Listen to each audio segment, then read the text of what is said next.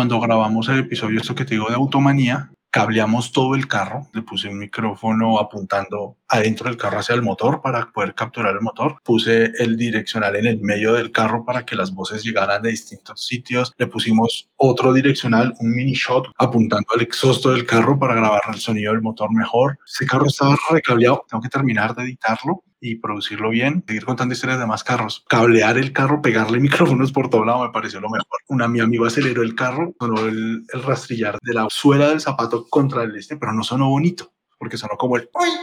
Diario de Argifonte. Comparte, comenta, nos escuchamos.